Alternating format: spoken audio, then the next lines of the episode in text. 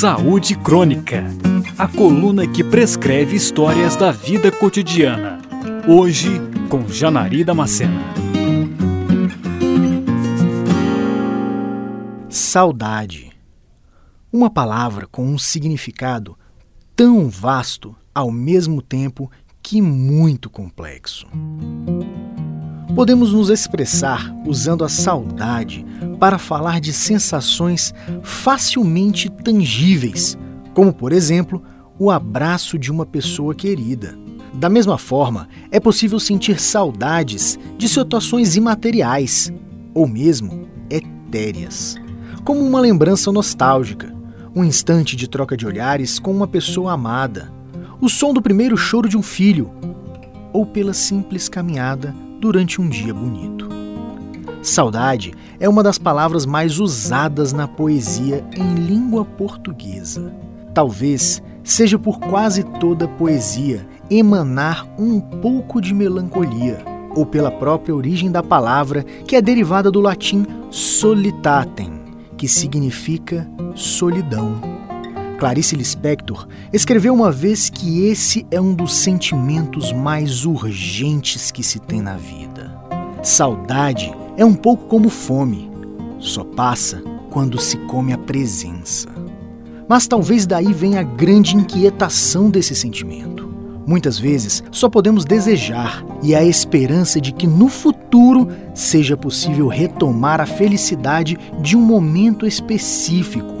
Por isso, saudade vem carregada pela lembrança de algo que já passou e talvez nunca mais aconteça novamente mas ela pode vir também pelo receio repentino da demora em rever, de passar tempo demais longe. E foi tomado pela compreensão desse sentimento que resolvi escrever. Entendi sobre essa saudade emergente ao ouvir meus filhos, ou melhor, redescobri, pois um dia senti a mesma sensação, mas que agora estava esquecida lá no fundo da memória. Eram oito horas da manhã de uma quinta-feira, em frente ao portão da escolinha do Ravi, meu filho mais novo que está com quatro anos. Ele tinha parado, dizendo que não queria entrar. Deu inúmeras desculpas. De que a professora era malvada, de que iria se comportar mais, de que estava com dor de barriga e, por fim, de que não precisava aprender mais nada. Deixei que falasse tudo. Quando o pequeno terminou, seus olhos estavam marejados e a boquinha tremia em pequenos espasmos. Eu o abracei e pedi que me contasse a verdade. Foi nesse instante que seus olhos semicerrados encontraram os meus e as lágrimas começaram a escorrer. Me encarando, ele falou: Papai, eu não quero ir porque eu vou ficar com muita saudade de você. Eu amo você.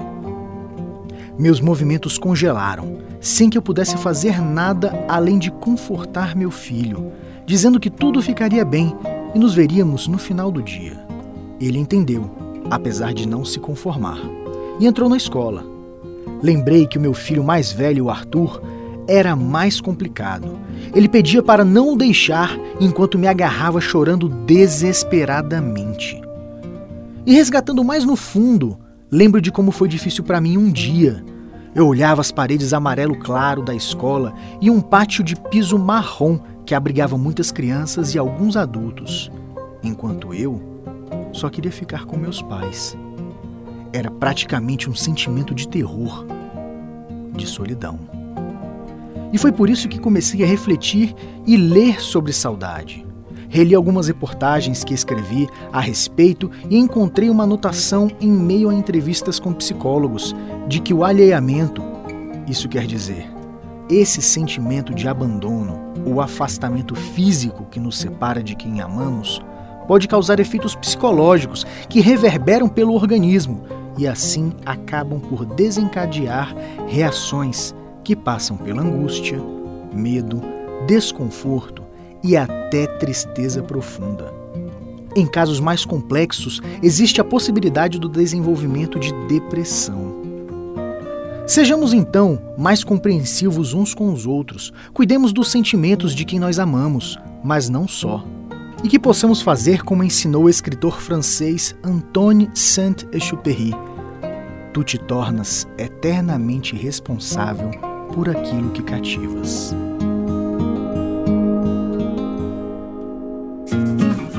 Você ouviu Saúde Crônica.